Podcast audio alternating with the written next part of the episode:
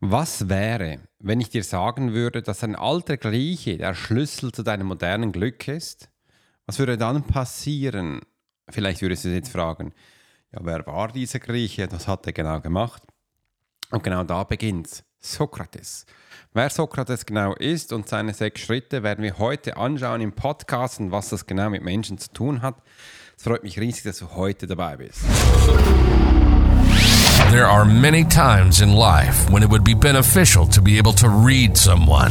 You're an attorney, you're in sales, you're a coach, you're in a dangerous part of town, in a bar. What if you knew the secrets of a 20 year soldier in a special unit of the Swiss military?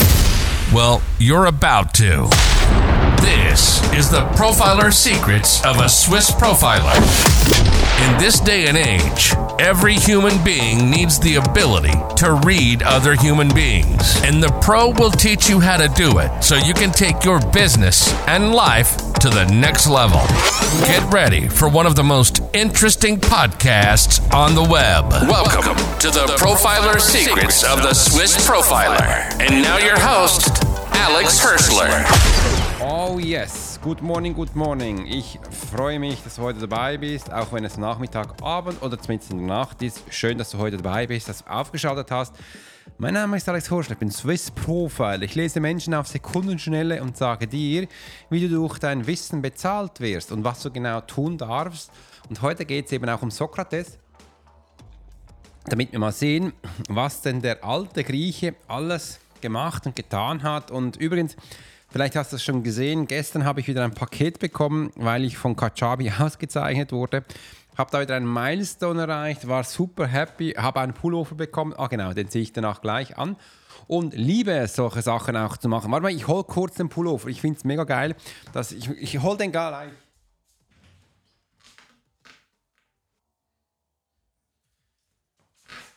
So bin ich wieder zurück und ich ziehe den Pullover gleich an. Wenn du auch irgendwo bist, es noch nicht so kuschelig ist, zieh dir was Warmes an, was Schönes, weil bei mir ist morgens um 6 gerade. Draußen ist es noch bewölkt und ich habe schon kurze Hose, Shirt an und gesagt, okay, jetzt ein bisschen kuscheliger, schön, weil jetzt starten wir mit Sokrates. Und was hat so mit Sokrates auf sich? Äh, da möchte ich gerne einen kleinen Background-Informationen geben. Und ich finde diese alte Griechen eh so spannend, weil da ist wirklich noch Wiss Wissen. Und ja, das, das Einzige ist, wir diskutieren ja heute noch über seine Sachen. Und wir sind noch nicht viel cleverer geworden.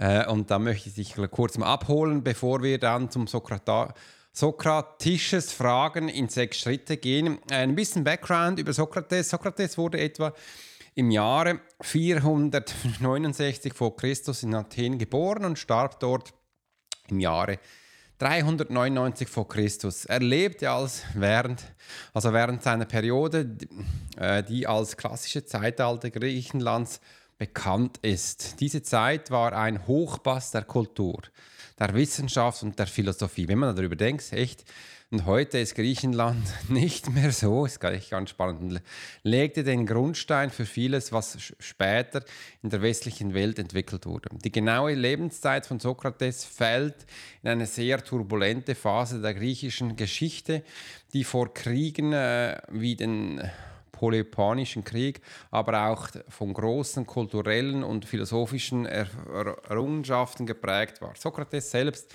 war ein Zeitgenosse von Figuren und in Perikles und seine großen Sta äh, Staatsmänner Athens. Er hat äh, den Übergang von der athenischen Demokratie äh, und und und gemacht. Was noch wichtig ist von der Herkunft her, äh, seine Familienherkunft, Sokrates kam aus einer eher einfachen Familie. Ähm, sein Vater war Bildhauer, seine Mutter war Hebamme. Er hat übrigens auch Militärdienst geleistet und äh, er ist Philosophie und Methode hat er dann später für sich gemacht. Wie schon erwähnt, hat Sokrates nicht selbst geschrieben. Also Sokrates hat nie geschrieben. Ich glaube, er konnte auch gar nicht schreiben, aber er hat erzählt. Und durch seine Reden hat er eben auch die Menschen in seinen Bann gezogen und hat damals schon gesagt, er ist eine geistige Hebamme. Wieso? Weil er Fragen stellt im Mindset und die dann neu performt.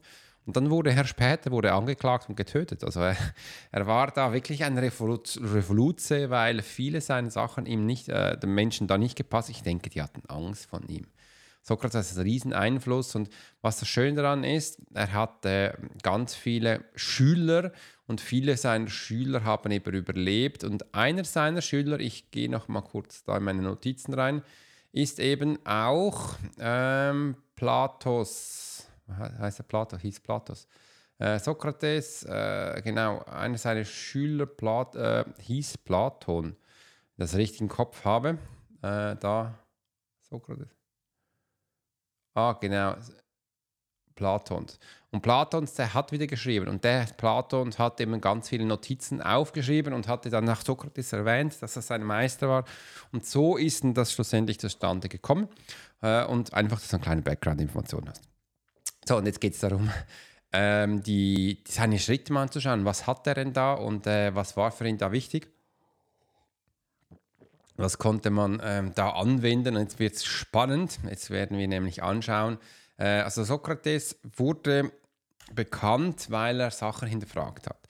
Und er hat so sechs Fragenstellungen gemacht und diese die sind so clever und so cool, kannst du echt für alles verwenden. Da habe ich gedacht, komm, lass uns einen ganzen Podcast einfach über diese Fragen machen, damit wir mal klar sehen. Also wenn du jetzt ein Problemchen hast, also ein Problemchen in deinem Kopf, kannst du wie folgt vorgehen nach dem äh, sokratanischen ähm, Gesetz oder seinen sechs Schritten. Im ersten Punkt ist klare Definition der Frage oder des Problems. Du fängst mit einer klaren Frage an, zum Beispiel, wo ist Mut? Oder was ist Mut? Oder wo ist Mutter? Oder warum ist das Leben so schwer? Einfach so die erste Frage stellst und das bitte auch klar definieren. Da darfst du starten. Wieso machen wir das? Also wir wissen überhaupt, wo wir starten müssen. Das, echt, das äh, hat er da erzählt. Und, und, wenn wir denken, das ist über, 1000, über mehr als 2000 Jahre alt. Da haben wir noch komisch gelebt. Eigene Meinungen darlegen. Jetzt kommt die, seine eigene Meinung darlegen. Ich finde das spannend, weil er das schon sagt. Es gab natürlich eine Zeit, denkt man darüber nach. Ähm, da hatten Menschen keine, durften Menschen keine eigene Meinung haben. Und er damals in Griechenland vor Christus äh, eigene Meinung darlegen. Mega, das ist, das ist äh, mega revolutionös, weil das wollte man ja da gar nicht. Schau mal, wir haben vor, vor 100 Jahren oder nicht mal 100 Jahren haben wir, glaube ich, die letzte Hexe verbrannt. Das ist eine eigene Meinung. Ja, so viel zu dem. Die Person, die befragt wurde, gibt eine erste Antwort oder Definition. Zum Beispiel Mut ist, äh, wenn man etwas tut, obwohl man Angst hat. Spannend, ja, das hat deine eigene Meinung darlegen und wo es jetzt ums Thema Mut geht und das kannst du auch mit deinem Thema mal durchmachen. Also schauen, wie es geht. Im Weiteren ist eine Unklarheit, auf eine Unklarheit hinweisen. Sokrates würde dann nach Unklarheiten oder Widersprüche in der Antwort suchen. Zum Beispiel könnte er fragen, wenn du trotz Angst handelst, ist das dann immer mutig? Das ist mit überlegten, riskanten Handlungen. Ja, das stimmt. Also wenn du äh, trotz Angst handelst, ist das immer noch mutig dass er sich da mal hinterfragt, ist das jetzt mutig? Er will wahrscheinlich mal, ist das mutig oder dumm? Er will auch wissen, warum du das machst. Dass er jetzt aber auch auf äh, Unklarheiten hinweist, also dir da schon bewusst wird, was denn überhaupt die nächsten Schritte sind oder was du da machen kannst. Gegenseitiges Hinterfragen ist der nächste Schritt. Durch weitere Fragen wird die Person dazu gebracht, ihre eigene Definition oder Meinung zu präzisieren oder zu überdenken. Also jetzt können wir mal schauen, äh, sollen wir das Ganze jetzt mal präzisieren oder überdenken? Wenn du trotz Angst handelst, ist das dann immer noch mutig?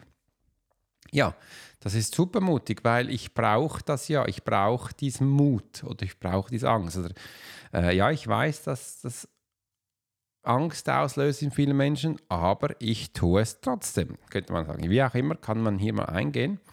Und dann kommt der nächste Punkt, das sind ja sechs insgesamt sind vier.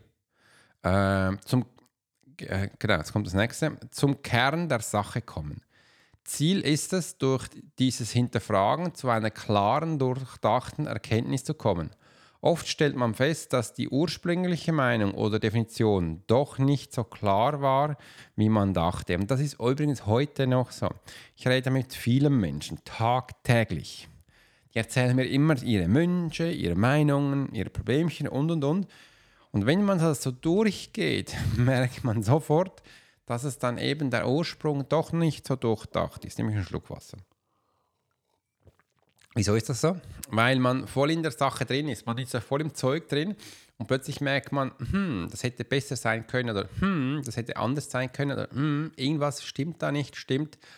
Ähm, jetzt geht es definierter los und das ist einfach bei, bei jedem Ziel geht da bitte definierter los und das finde ich so cool, dass Sokrates, das so viele früher, das, das ist schon so alt. Aber wieso haben, machen die Menschen immer noch die gleichen Problemchen? Also Fehler, es sind ja Fehler. Warum tun wir immer noch die gleichen Fehler? Wir haben über die letzten Tausende von Jahren echt nicht gelernt. Abschluss und Reflexion. Am Ende sollte man zu einer tieferen und, oder klaren Einsicht in das Thema geben, äh, gekommen sein, auch wenn es nicht immer eine abschließende Antwort gibt. Ja, das stimmt. Also jetzt wissen wir, wir dürfen tiefer reingehen. Es muss nicht immer gleich abgeschlossen sein, aber wir wissen jetzt, ja, mit dieser Technik findest du echt mehr Infos. Äh, das Ganze ist nicht nur ein Kreuzverhör, es ist ein Dialog, bei dem beide Seiten lernen und ihre Überzeugungen überprüfen. Das Beste daran, du kannst es in vielen Lebensbereichen anwenden. In Diskussionen, in Selbstcoaching, ja sogar in der Beziehung. Also wir machen nichts anderes, als wir stellen diese sechs Fragen. Klare die erste Frage ist klare Definition der Frage oder der, des Problems. Zweitens, eigene Meinung darlegen. Hm, das finde ich spannend, dass er das hat.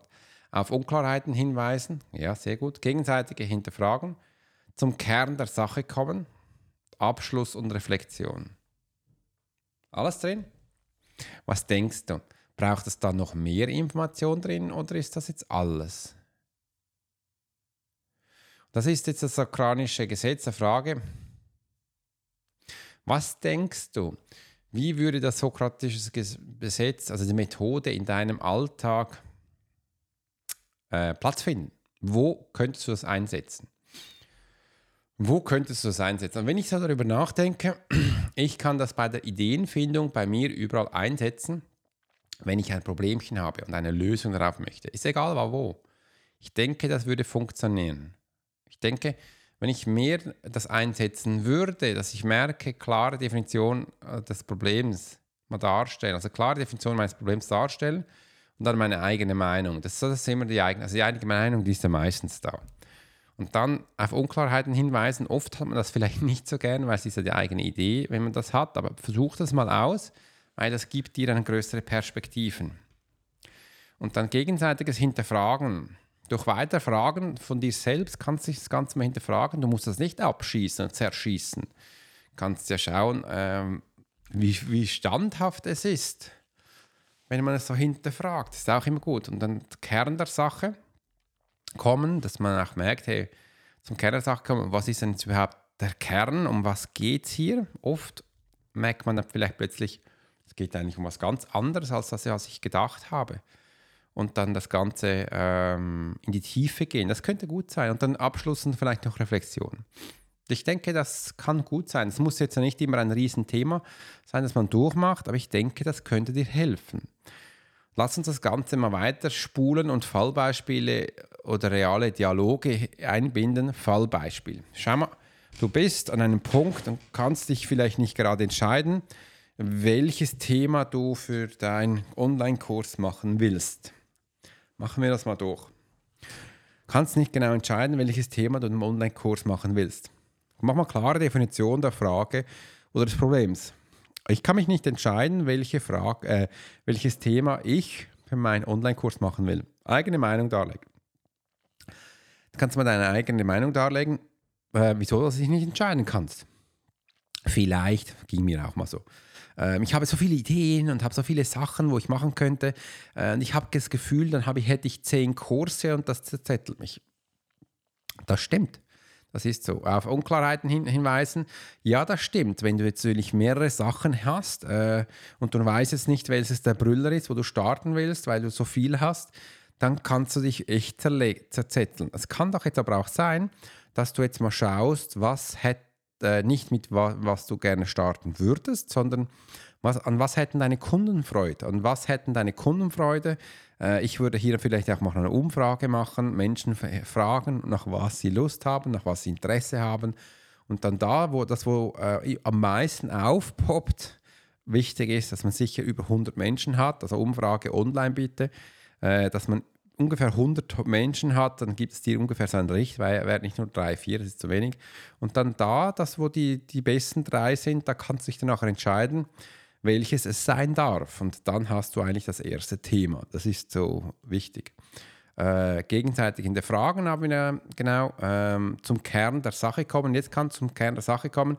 Ja, ich habe hier ein Thema, ich will das machen und ähm, vielleicht kannst du jetzt noch ein bisschen Struktur reinbringen. Vielleicht ist das ganze Thema noch ein Geschmuch, wenn du noch nicht so viel darüber weißt und und. Ja, aber das ist alles normal. Jetzt gilt es, das Ganze aufzubauen und zu schauen, wohin die Reise geht. Und das ist sehr wichtig, dass man hier jetzt startet und man denkt, hey, das ist der cool. Ja? Und so kann man es brauchen und jetzt hast du das Problemchen eigentlich auch schon gelöst.